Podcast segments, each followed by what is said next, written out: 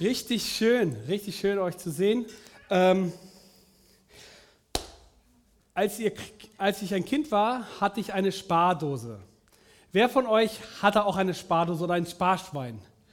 Und wer kennt das? Man hat lange immer wieder mal was reingeworfen, ja, gerade wenn die Tante vorbeikam oder der Onkel oder mal der Oma und Opa haben dir was zugesteckt. Und das Ding war, irgendwann hast du den Kiosk entdeckt, ja. Und wenn du den Kiosk entdeckt hast, dann hast du nämlich ein Problem. Wie kriege ich das, was da drin ist, wieder raus, ja? Und da, wer hat schon mal so in seine Spardose geguckt, so Kopf über und mit dem Messer versucht, da was rauszufokeln? Da sind einige unter uns, ja? Also, das Problem war, man wollte immer das, was schon drin ist, wieder rausholen. Und wisst ihr, was ich gedacht habe als Kind? Als Kind habe ich gedacht, wie wäre es, wenn es eine Spardose gibt, wo immer was rauskommt? Wer, wer, findet die Idee gut? ja, sehr gut, ja. Ich fand das klasse. Stellt euch vor, es gibt eine Spardose, die nie endet. Ja, es ist ein Überfluss, ja. Und das ist auch äh, das Predigtthema heute. Überfluss, der auf dich wartet, ja. Überfluss, der auf dich wartet. Was das damit auf sich hat, das erfahrt ihr in der Predigt. Und deswegen, ähm, wer Lust hat, darf gerne seine Bibel rausholen. Und äh, in Lukas 5, Dankeschön, in Lukas 5, Ab Vers 1 bis 11 ist unser Bibeltext für heute. Mm. Und Vater, ich bete, dass du einfach dein Wort bereit machst, dass es auf die richtigen Herzensböden fällt. Gott, ich bete, dass wir offen sind für dich, dass wir offen sind für dein Reden, dass du hineinsprichst in unser Leben und dass es vielfältig Frucht bringt. Danke, Jesus, dass du uns diesen, diesen Part uns anvertraut hast und uns nicht ja, dass du uns vertraust darin, wie wir mit dir und dem, was du sagst, umgeht. Segne du uns beim Hören. Amen. Amen. Also, Jesus ist unterwegs. Jesus, der eigentlich normalerweise ein Rabbiner war, ein, ein Lehrer, der schon irgendwie unterschiedliche Perspektiven angenommen hat, sodass es wirklich für die, den einen oder anderen so, ja, ich sag mal, schwierig war, das Ganze zu fassen. Ja? Er, er, lief sonst eigentlich in den Synagogen rum und predigte und lehrte. Und somit kamen immer wieder Menschen, die ihm folgten hinterher. Und ähm, so bildet sich um ihn auch so ein kleiner Fankult. Ja? So kamen mehrere Menschen aus verschiedenen Regionen sogar dazu. Aber er lehrt nicht irgendwie ständig nur noch in den Synagogen, sondern er fängt etwas an, was bisher sonst keiner gemacht hat. Und zwar, er geht an den See. Ja, ich habe ja gesagt, hättet, ich hätte euch vergeben, wer hätte heute an den See gegangen. Aber Jesus geht an den See. Und das Spannende ist, Jesus geht zum See und ähm, predigt dort. Und das spricht sich halt auch so rum. Und Johannes der Täufer, der hatte ja auch ein paar Nachfolger, ein paar Le Schüler sozusagen, ein paar Jünger. Ja? Und diese Jünger, ähm, die waren, äh, haben auch davon mitbekommen. Und so berichtet der Andreas, der, der, der Bruder von Simon, Simon Petrus, hey, Simon, ich habe da jemanden kennengelernt, den musst du kennenlernen. Er sagt so, Junge, ich muss arbeiten, ja, ich habe keine Zeit dafür, ja. Und somit, äh, keine Ahnung, wie sich die Szene darstellt, aber auf jeden Fall kommt Jesus an den See Genezareth, predigt dort, die ganze Volksmenge, die ganzen Leute kommen immer mehr und mehr dazu, so dass es echt eng um ihn wird. Und ich weiß nicht, ob er gesagt hat, 1,50 Meter Abstand. Auf jeden Fall, Jesus ist es zu eng. Und was macht er deswegen? Er steigt in ein Boot. Ja? Und, ähm, und dort lesen wir ab Vers 1, Kapitel 5, ab Vers 1, es begab sich aber, als die Menge sich zu ihm drängte, um das Wort Gottes zu hören, dass er am See Genezareth stand. Also Jesus steht am See Genezareth und die Volksmenge drängt ihn, sodass es ihm zu eng wird und er sagt, es ist besser, wenn ich ein Stück rausfahre und von dort aus lehre. Und das Spannende ist dabei, wenn du heute gekommen bist, um das Wort Gottes zu hören, dann bist du absolut richtig hier. Weil genau das wollen wir tun und genau das wollen wir lesen. Und das Spannende ist, wenn du deswegen gekommen bist, hast du die richtige Einstellung. Und wenn, mit dieser selben Einstellung wollen wir auch heute diesen Bibeltext anschauen. Wir nehmen es nicht nur als Menschenwort hin, sondern wir nehmen es als ein Wort, was für dich und in deinem Leben etwas verändern kann. Okay? Wir lesen mal weiter ab Vers 2. Er sah zwei Schiffe am Ufer liegen. Die Fischer aber waren aus ihnen ausgestiegen und wuschen ihre Netze. Da stieg er, Jesus, in eins dieser Schiffe, das Simon gehörte, und bat ihn, ein wenig vom Land wegzufahren. Und er setzte sich und leerte die Volksmenge vom Schiff aus. Ein recht idyllisches Bild, oder? ich weiß nicht, kennt ihr dieses Bild von, ähm, ich weiß gar nicht, Van Gogh ist das, glaube ich, mit diesem Schiff, das so am Strand liegt? Ja, vielleicht ein paar Kunst, äh, kunstaffine Leute hier. Ähm, also es sieht so idyllisch aus. Jesus auf dem Boot, die Menge um ihn herum, alle stillschweigend, sie wollen nichts verpassen. Sie öffnen ihre Ohren und hören. Und ich stelle mir gerade vor, wie Jesus über den Glauben spricht. Der, der, kleine Glaube, der Berge versetzen kann oder andere Lehren, die er sonst gepredigt hat. Aber das Spannende ist, er setzt sich in ein Boot und, und zwar von einem ganz bestimmten Menschen, von Simon Petrus. Und ich glaube, dass Jesus dieses Boot nicht ohne Grund gewählt hat. Warum? Ich weiß nicht. Also der Bruder von, äh, von, von Simon kam ja schon zu Simon angelaufen und sagte, hey, wir haben den Messias gefunden. Wir glauben, das ist er, ne? Und so weiter. Aber scheinbar war Simon Petrus nicht so, nicht so überzeugt, sagen wir es mal so. Ja? Der lief nicht gleich, ja, alle hinterher und ja, vielleicht hatten, kennt er das von seinem Bruder schon, dass er so, sag ich mal, Dinge größer macht, als sie sind. Ja, kennt ihr vielleicht auch so Menschen? Ich bin auch einer, so einer. äh, ja, also und wir merken plötzlich, Jesus steckt, sich, steckt in das Boot und zwar, ähm, wir wissen nicht, wie Petrus überhaupt zu Jesus steht, aber spannend ist, dass Jesus den ersten Schritt auf ihn zumacht. Und Jesus steigt mitten in das Alltags Alltagsgeschehen von Petrus ein. Und das müsst ihr euch mal vorstellen. Ein erfahrener Fischer hat die ganze Nacht gearbeitet. Und plötzlich kommt da so ein Rabbiner, so ein eigentlich Zimmermann, der einen auf Rabbiner macht. Einer, der so meint, er könnte die ganze Schrift des Alten Testamentes auslegen und hat Ahnung und steigt bei dir ins Boot.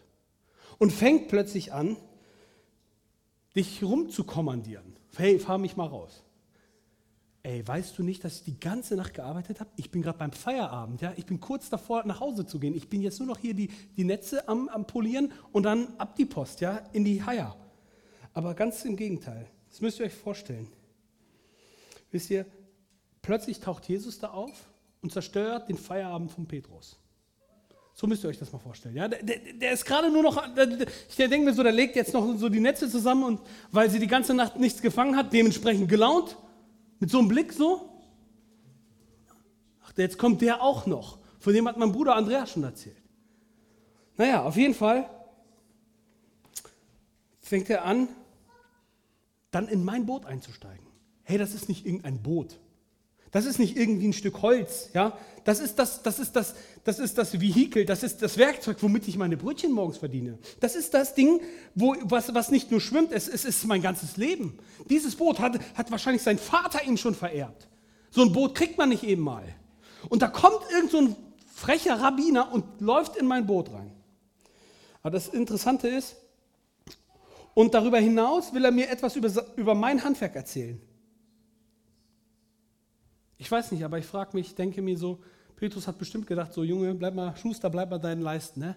Mach du mal deins, ich mach meins, alle sind friedlich, alles cool, entspann dich. Aber nein, wir merken, dass Petrus eine andere Haltung hat. Gar nicht so skeptisch, wie ich sie gerade aufgezeichnet habe. Äh, Im Vers 5 heißt es Meister. Machen wir mal Vers 5, bitte. Vers 5. Und Simon antwortete und sprach zu ihm, Meister, wir haben die ganze Nacht hindurch gearbeitet und nichts gefangen, aber auf dein Wort will ich das Netz auswerfen. Also plötzlich erstmal diese Aufforderung, hey, fahr mal bitte raus, ja, so, fahre hinaus auf die Tiefe und lasst eure Netze zu einem Fang hinunter. Und er denkt sich so, was? Zimmermann, mach mal dein, dein Ding. Aber Petrus hat eine andere Haltung, das sieht man hier in diesem Satz. Denn jeder weiß ja, dass am Tag die Fische eher in die tieferen Ebenen kommen und somit man die Fische nicht mit dem Netz kriegen kann. Und deswegen ist es für einen Seemann und Fischer äh, absolut grotesk, das am heiligen Tag zu tun, wo man eigentlich äh, beschäftigt ist mit ähm, Netze. Aber das Interessante ist, dass er es trotzdem macht. Und wisst ihr, was, wie er ihn anspricht? Er sagt zu ihm Meister. Das heißt Epistates auf Griechisch. Und das heißt sowas wie, wie ein Vorgesetzter, eine, ein Vorsteher, einer, der über mir steht, von dem ich noch was lernen kann. Den nennt man Meister. Ich weiß nicht, kennt ihr das auch? In der deutschen Ausbildungssystem hatte ich das ja auch, habe ja auch zwei Ausbildungen hinter mir. Da heißt es, da gibt es einen Meister und auf den sollte man hören. Und wenn du nicht hörst, dann, dann kannst du fegen, Alter. Und zwar ein halbes Jahr. Ja? und deswegen, äh, ich kann mir vorstellen, Meister ist ein Begriff, der auch einen gewissen Rang und Titel hat, der deutlich macht, hey, von dir kann ich was lernen. Und, und ähnlich ist Petrus drauf. Er, Petrus bleibt ein Lernender in dieser Situation. Obwohl er müde ist, obwohl er fertig ist, obwohl er nichts gefangen hat, sagt er, okay, Chef, mach ich. Also ist absolut verrückt, was du sagst, aber mach ich mal. Und das Interessante ist, dass diese Nachtschicht den Jungs auch in den Knochen saß. Und trotzdem nimmt Gott dieses Bedürfnis dieser Leute wahr. Er nimmt das Bedürfnis jedes einzelnen Fischers wahr, und zwar das Bedürfnis von Fischen, Fischern ist Fisch. Ohne Fisch kein Kaffee, ohne Fisch kein Croissant am Morgen, ja? ohne Fisch nicht kein Frühstück. Ja, Fisch ist die Währung des Fischers. Er tauscht sie auf dem Marktplatz. Ohne Fisch hungrige Mäuler zu Hause. Ohne Fisch keine Zukunft. Und wir merken, die fischen den ganzen Tag, aber Jesus nimmt sich dieses Bedürfnisses an und sieht, welch, was Petrus für ein Problem hat. Und zwar er sieht, dass er leer ausgeht in dieser Nacht. Und ich habe mich gefragt, wie ist es in unserem Leben? Wir stehen auch oft auch da, oder? Äh, machen, konzentrieren uns, machen unsere Arbeit, machen unser Handwerk, machen unsere Dinge, das Handwerk des Lebens. Wir sind konzentriert darauf, auf unsere Möglichkeiten und vieles scheint so logisch. Deswegen machen wir das. Aber das Problem ist, dass wir überhaupt nicht in Gottes Möglichkeiten denken. Kennst du das? Wo du plötzlich sagst, hey, ich habe mich abgerackert, habe getan, gemacht und am Ende bleibt nichts übrig. Hast dich vielleicht in, eine, jemanden, in einen Menschen investiert, das ging dann zu Bruch. Hast getan und gemacht. Hast dein Handwerk des Alltags gelebt, so gut du konntest und so, so stark du konntest. Vielleicht sitzt du aber auch hier in den Reihen und merkst, hey, wie Jesus dich ganz persönlich meint. Ganz persönlich meint und, und sagt, hey, heute steige ich in dein Boot. Und Jesus kommt in dein Boot deines Lebens und fängt an, deinen Alltag und das, was du eigentlich gedacht hast, auf den Kopf zu stellen. Du dachtest schon, wie das Leben läuft, aber Jesus sagt, Kollege, ich habe eine andere Idee. Und es liegt an uns, ob wir auf dieses Reden hören oder nicht. Oder ob wir uns blockieren, unser Herz blockieren und sagen, nicht mit mir, nicht mit mir.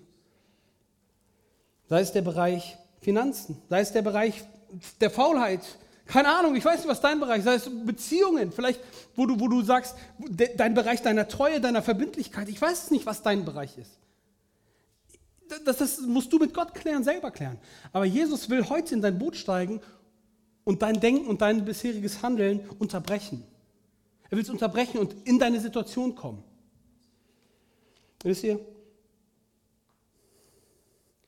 Wisst ihr, du, du wirst nicht die Wahrheiten Gottes in deinem Leben akzeptieren, du lässt sie lieber vielleicht ausgeschaltet und sagst, du, ganz ehrlich, Gott, alles nett, ich mache mein Ding, du machst dein Ding. Und somit kommen wir guten aus. Und am Ende des Lebens können wir dann immer noch reden, wie es aussieht. Vielleicht denkst du so, ja, ich mache das mal so, wie ich denke. Weißt du, Wahrheiten Gottes lässt du lieber nur am Sonntag an dich ran. Und dann, ja gut, danach ist ja nette Gemeinschaft, danach, danach geht es ja weiter. Das Leben ist doch schön so im Sinne von, ja, und wenn es mal schwierig ist, ja, dann, dann, dann, dann kotze ich halt ab, mich ab. Keine Ahnung. Weißt du, in der Woche beschäftigst du dich eben nicht mit Gottes Wort, weil das überhaupt nicht, weil für dich das anstrengend, schwierig, kompliziert, nervig, was auch immer ist. Aber Jesus ist so jemand, der, der, der, der will dich aus deiner geistlichen Nachtschicht rausholen. Er will dich rausholen aus, dieser, aus, diesem, aus deinem Trott. Aus dem, wo du gerade nur noch am Machen bist. Arbeiten, essen, schlafen, äh, dies, jenes, äh, Friseur, äh, Zahnarzt, äh, dann dies. Äh, aber es ändert sich nichts. Jesus ist derjenige, der mehr an dir Interesse hat, als du glaubst. Er will dich, er will komplett, dass er dein Ruder übernehmen kann. Er will dieses Boot deines Lebens steuern. Aber die Frage ist halt, darf er das? Darf er das? Und du entscheidest nämlich, wer dein Lebensboot steuert. Du entscheidest das. Ob du Christ bist oder nicht, du entscheidest das. Wisst ihr, was ich klasse finde, dass Petrus sich darauf einlässt. Petrus lässt sich darauf ein. Er sagt, auf, aber auf dein Wort will ich das Netz auswerfen. Und dann Vers 6. Und als sie das getan haben, fingen sie eine große Menge Fische und ihr Netz begann zu reißen. Da winkten sie die Gefährten, die im anderen Schiff waren, dass sie kommen und ihnen helfen sollen. Und sie kamen und füllten beide Schiffe, sodass sie zu sinken begannen. Plötzlich entsteht was. Er, er tut es, weil Gott es sagt, weil Jesus es sagt, weil Jesus sagt, du, mach etwas, was ich dir sage, was komplett gegen den Strich geht, aber plötzlich passiert was. Und als sie es getan hatten, also das Tun hängt ganz viel mit Glauben zusammen. Versteht ihr, was ich meine? Das heißt, wir können zwar glauben an Gott, aber wichtig ist auch, dass wir auf den Glauben hin etwas tun. Jesus sagt, tu es und wir müssen es machen und dann kommt das Wunder. Nicht, ich werde mal sehen, ich höre das, ich finde das gut, Jesus, klasse. Rausfahren, nochmal, das klingt nicht aufgeben. Motivation, klasse, Jesus, super Predigt. Darf ich jetzt nach Hause schlafen? Nee, es heißt rausgehen und er macht es und nur erst dann kommt das Wunder. Und manchmal habe ich so das Gefühl, dass wir oft so schlafend sind und sagen, ey Jesus, ey, wir haben die ganze Nacht gearbeitet, ist mir vollkommen egal. Dein Wort hin oder her, meine Erfahrung. Das Krasse ist, Jesus begegnet diesem Bedürfnis dieses Fischers. Sie haben die ganze Nacht gearbeitet und zwar nicht nur er allein, das sind, da, da hängt nicht nur die Familie von, äh, von Simon Petrus dran, da hängen noch andere Familien dran. Ja, ähm, wenn wir später weiterlesen, auch von ähm, den, den, den äh, Söhnen des Zebedeus, diese gehören auch noch dazu. Und wir merken einfach, Petrus, Petrus vertraut mehr den Worten eines Zimmersmanns als seiner jahrelangen Erfahrung. Er vertraut diesen Worten Jesu. Und weil er merkt, dass er durch diesen Jesus noch mehr lernen kann und noch mehr bekommt. Er bekommt einen Überfluss, von dem er nicht gedacht hätte, dass es den gibt. Einige Menschen haben starke Probleme, diesem Wort Gottes zu vertrauen. Wenn Jesus sagt, zum Beispiel, vertrau mir, dann hat man das Problem, dass Menschen oft sagen, kann ich nicht. Und ich kann es verstehen, weil sie keinen Practice haben. Sie haben keine Übung. Sie wissen gar nicht, was es heißt, Jesus zu vertrauen. Ihr habt euch heute alle auf einen Stuhl gesetzt und ihr wisst nicht, ob der Stuhl euch gehalten hat. Es gab keine hundertprozentige Gewissheit, dass der Stuhl euch haltet, hält sozusagen. Aber auf, aus eurer Erfahrung, indem ihr euch regelmäßig auf Stühle setzt, denkt ihr so, Stuhl wird mich halten. Und deswegen denkt ihr gar nicht darüber nach. Glaube bedeutet, das zu vertrauen, das zu tun. Ich weiß, bin so oft schon auf diese Bühne gestiegen und Gott sei Dank hält sie mich, ja. Aber ihr Lieben, das ist ja das Vertrauen. Ich vertraue darauf, ich, ich bin gewiss. Das ist so eine Gewissheit. Ich mache das aus einer Selbstverständlichkeit. Ich kann sogar hüpfen, ohne Angst zu kriegen. Ja, versteht ihr? Das, wir, wir müssen es praktizieren. Der Glaube muss regelmäßig praktiziert werden. Erst dann weißt du, dass er hält. Und vor allem, dass er Normalität wird. Und so wie du vertraust, wie ich vertraue, dass meine Frau mich liebt, weil sie es mir sagt und ich es ihr sage, dafür, das sorgt auch für ein Vertrauen. Und bei Jesus ist genau das Gleiche. Wenn du Beziehung mit Jesus lebst, dann erfährst du regelmäßig einen geistlichen Kontakt mit dem Himmel. Und dann wirst du wissen und dann wirst du nicht Angst haben, dass du nicht in den Himmel kommst. Wirst du keine Angst haben, dass du, äh, dass du einen Vater im Himmel hast, weil du immer in Beziehung bist. Versteht ihr? Und deswegen möchte ich euch einfach Mut machen. Einfach Mut machen. Wisst ihr, wir, wir dürfen Gottes Wort vertrauen. Wisst ihr warum? Weil er hat das Beste für uns im Sinn. Er hat das Beste für uns im Sinn. Und das Problem ist, wir glauben es nicht. Wir glauben es nicht. Wir denken uns, oh, also wenn Jesus jetzt, wenn ich jetzt Jesus voll zu Jesus Ja sage, was macht der aus mir? Ein Afrikaner-Missionar oder was auch immer, ja? Der führt mich sonst wohin. Nein, wir müssen verstehen, was Gott für uns im, im, in der Sicht hat. Die Bibel ist nicht nur ein, ein, ein, Schlachtwerk an Regeln oder ein Regelwerk, welches uns irgendwie an Freiheit beraubt. Ganz im Gegenteil, es befreit uns und bringt uns in eine neue Freiheit. Und das ist das Ding. Wer das nicht versteht, der wird immer oberflächlich christlich sein, aber nie in die Tiefe gehen. Wisst ihr, Römer 8, Vers 33 heißt es, ist Gott für uns, wer kann gegen uns sein? Er, der sogar seinen eigenen Sohn nicht verschont hat, sondern für uns alle dahingegeben hat, wie sollte er mit ihm nicht auch uns alles schenken? Hey, Jesus ist der Sohn Gottes. Er hat uns, er hat sich selbst gegeben. Er hat, ist ans Kreuz gegangen für dich und wir diskutieren mit Gott, ob er uns mag und ob er das Richtige für uns im Sinn hat. So, so ticken wir Menschen. Warum? Weil wir uns zu Gott machen. Wir denken, wir können es besser beurteilen. Und deswegen, Gott kann das nicht so. Und er sieht dich auch nicht so. Das sind ja die Lügen des Satans. Aber wisst ihr, manchmal muss man aussteigen aus, aus, aus seinem Boot, weg von dem Ruder zu gehen, damit Jesus einsteigen kann. Manchmal müssen wir aussteigen, damit Jesus einsteigen kann. Wisst ihr, ich möchte mal gemeinsam darüber nachdenken. Die sitzen da, waschen ihre Netze, reflektieren den Tag und sagen sich, so ein Mist, nichts gefangen.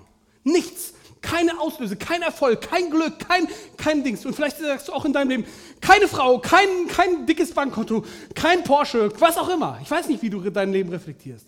Vielleicht sagst du kein Erfolg, nicht den Erfolg, wie den ich mir gedacht habe. Vielleicht sagst du auch einfach, ja, es hat alles nicht geklappt. Und plötzlich ist Jesus da und, der, und, und man kann sich auf ihn einlassen.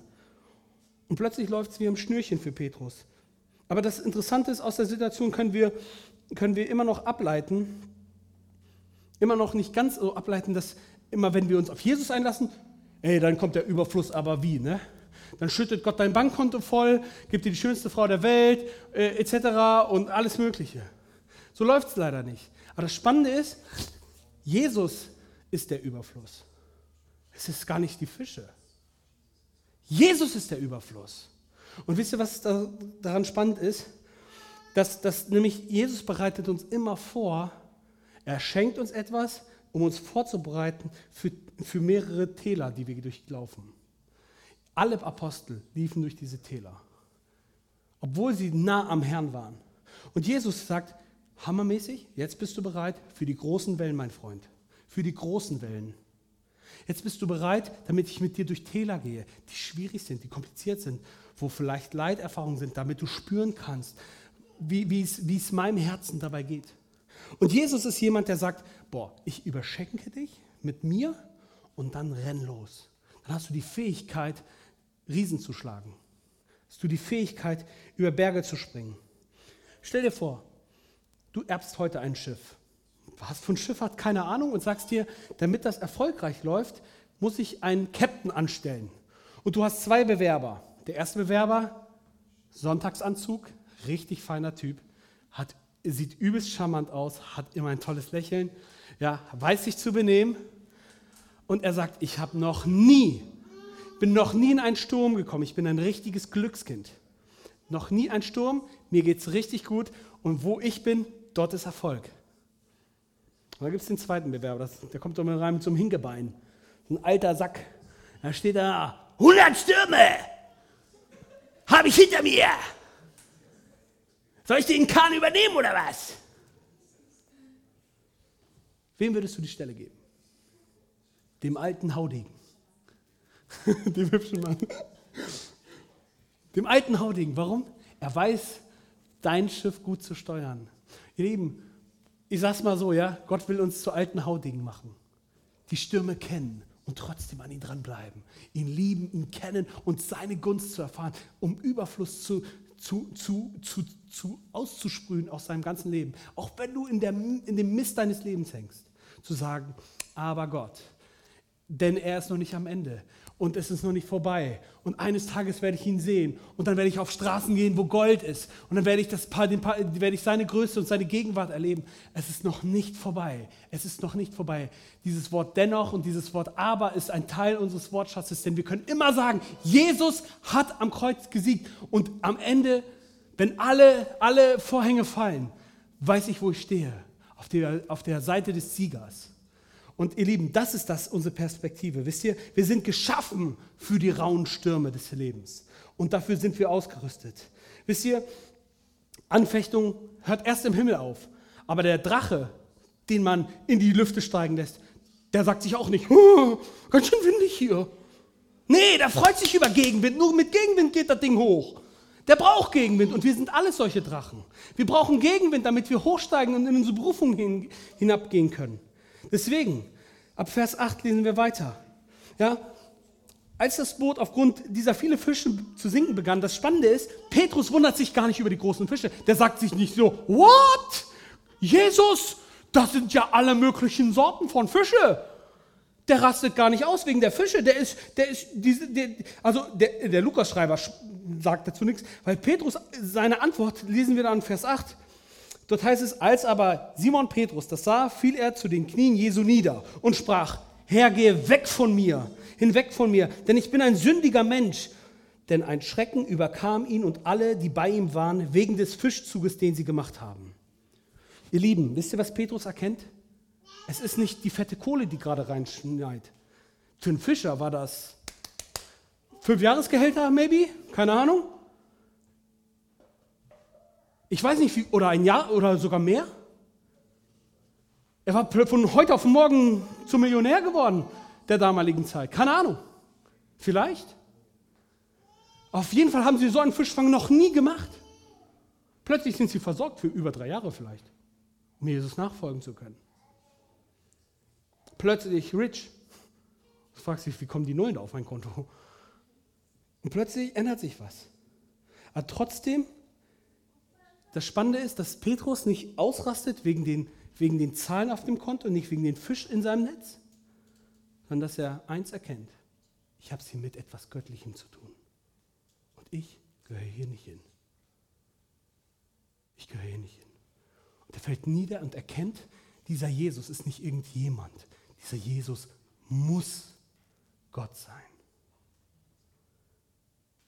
Und damit erkennen wir, dass Petrus plötzlich erkennt, wer Jesus wirklich ist. Zum ersten Mal. Und seine Haltung ist, ich bin unvollkommen. Ich bin absolut unvollkommen. Ich bin absolut unvollkommen. Jesus ist mehr als ein jemand. Jesus ist, ist der, der von dem, dessen Titel auch die, die Leute schon in den Gassen sagten, der Messias. Und zu Griechisch der Christus. Ja, und Christus heißt Retter, König von Israel und der ganzen Welt, der eingesetzte Sohn Gottes, der kommen wird und Volk Israel befreien wird und die ganze Welt. Petrus ist inmitten der Arbeit und plötzlich wird ihm eins klar, mit wem er es zu tun hat. Von dem sein Bruder Andreas schon gesprochen hat, so von wegen, hey, das ist der Messias. Plötzlich wird ihm klar, er ist der Sohn Gottes. Wisst ihr, was ich so spannend finde am Christentum, an Christus besser gesagt? Andere Religionen, zum Beispiel der Islam, legt sehr großen Wert, dass Gott groß ist. Allah Akbar, ne, heißt ja, Gott ist groß. Das Spannende ist, dass Christus klein wird. So klein, dass er beim Fischer ins Boot steigt und sagt, Moin, hier bin ich, um dein Leben und deine Situation und deine Bedürfnisse zu verändern. Das ist unser Herr.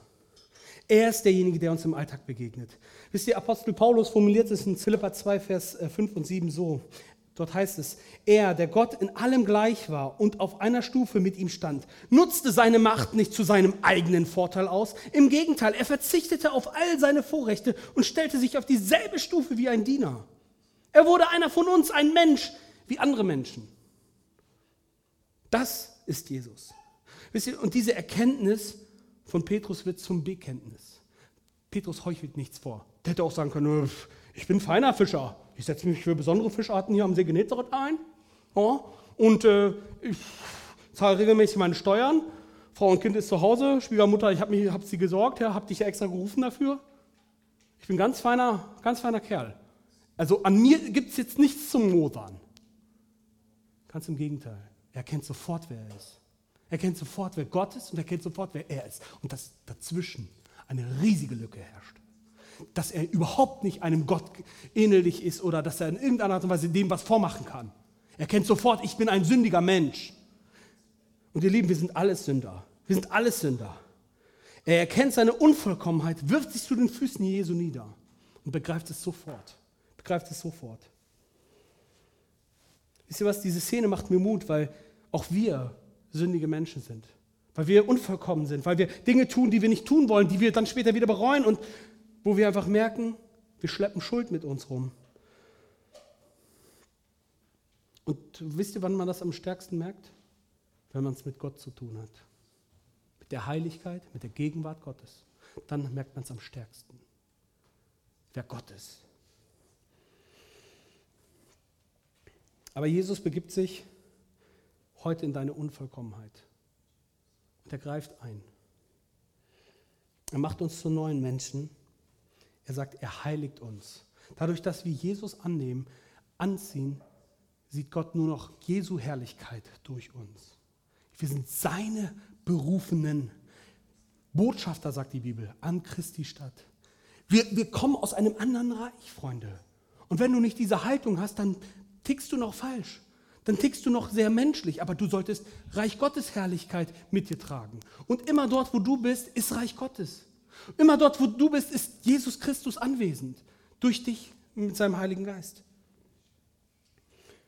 Wisst ihr, wir sind geheiligt Und wir sollten auch dementsprechend leben. Nicht, weil wir es können, weil Jesus es durch uns kann, weil der Heilige Geist es durch uns bewirkt. Und wenn wir Vers 10 weiterlesen, und dort heißt es, also Petrus fällt zu Füßen Jesu und Jesus sprach zu ihm, fürchte dich nicht, fürchte dich nicht, von nun an sollst du Menschen fangen. Und sie brachten die Schiffe ans Land, verließen alles und folgten ihm nach. Fürchte dich nicht. Das sind die gleichen Worte aus Apostelgeschichte 2, wo die Hirten, zu, äh, wo die Engel zu den Hirten sagen, fürchtet euch nicht, denn euch ist ein Retter geboren. Das, der gleiche Wort, das gleiche Wort. Warum? Weil Furcht war da. Es war eine heilige Ehrfurcht vor dem, wer er Gott ist, vor dem, wer Jesus ist. Eine heilige Furcht. Und deswegen sagt Jesus, Jesus sagt nicht so, ey du Wurm, steh auf. Macht Jesus nicht. Jesus so hätte auch sagen können, ey du Wurm, steh auf. Stimmt, du bist echt ein sündiger Mensch, Alter. Mach mal Abstand hier, 1,50 Meter. Nee, macht er nicht. Jesus ist anders. Bei Jesus siegt die Gnade. Und er sieht den, er sieht die Schuld und sagt, hab keine Angst. Du brauchst dich nicht zu fürchten. Ich habe was Größeres für dich.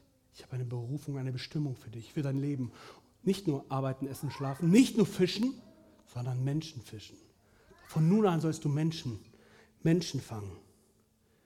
Und sie brachten die Schiffe ans Land, verließen und folgten ihm nach. Wisst ihr, Jesus ist nicht interessiert, dass du dich fürchtest. Aber wenn wir es mit Gott zu tun haben, ist es normal, dass wir Menschen in eine heilige Ehrfurcht fallen. Und wenn du das nicht kennst, dann hast du die Gegenwart Gottes noch nicht in Reife erlebt.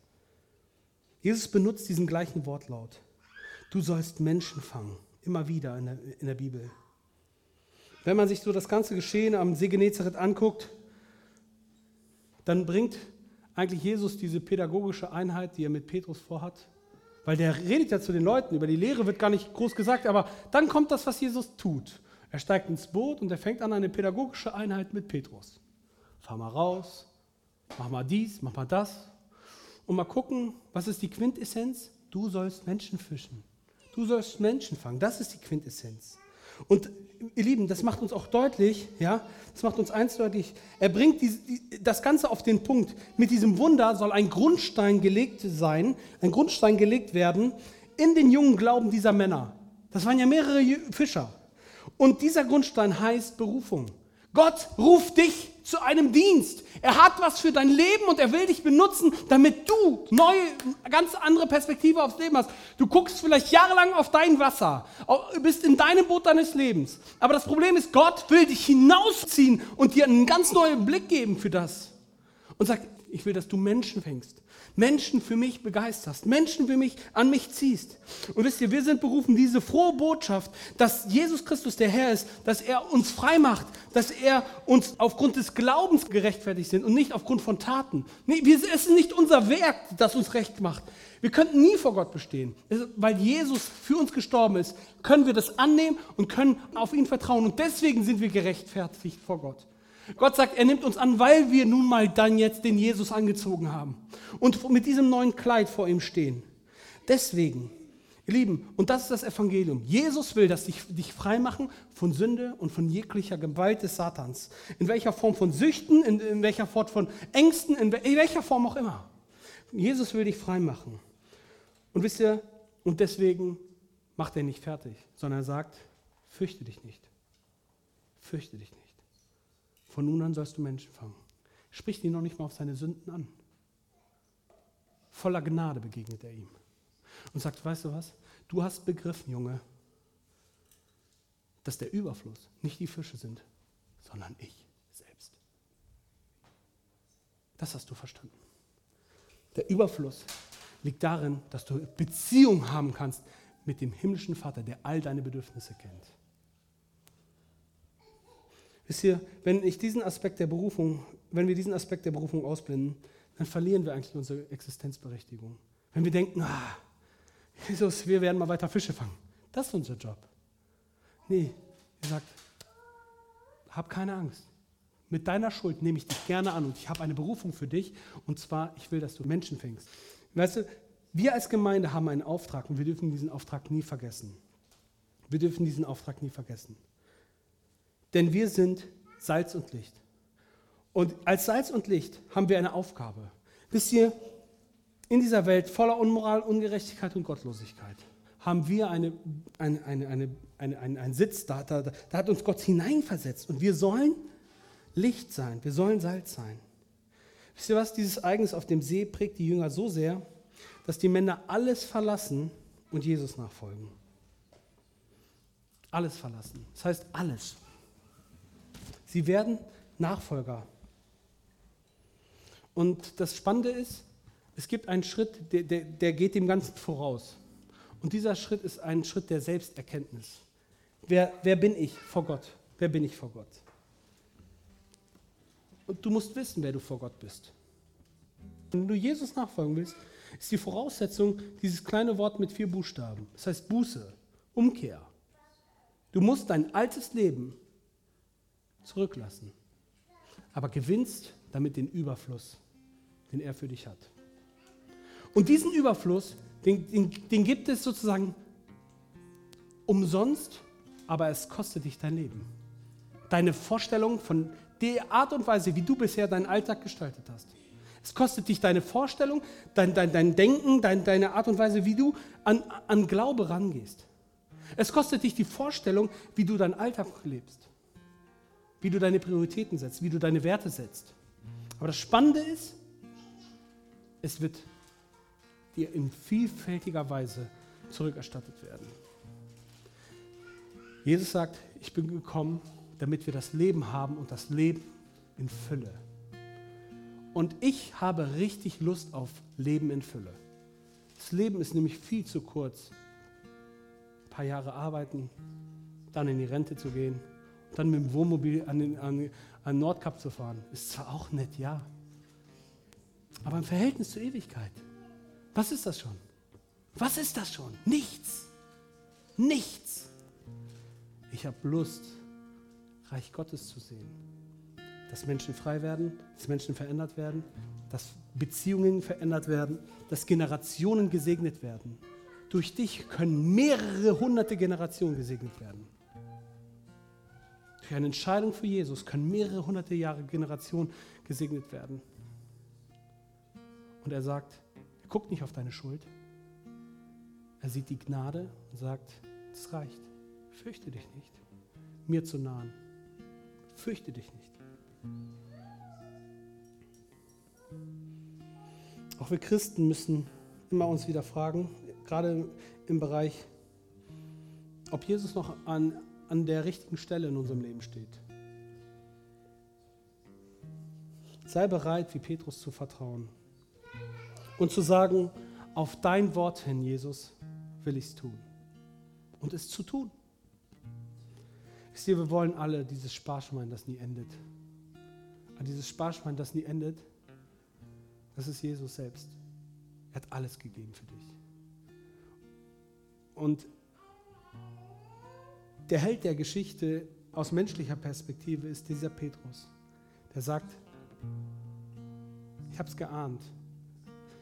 Ich habe es geahnt, dass ich dir jetzt mal vertraue, dass ich mich darauf einlasse. Und ich werde es tun, auf dein Wort hin. Wenn du das Gott heute sagst, dann habe ich alles erreicht, was ich erreichen wollte. Hat Gott alles erreicht, was er erreichen wollte. Und zwar, dass du dein Herz öffnest. Lass uns unsere Augen schließen.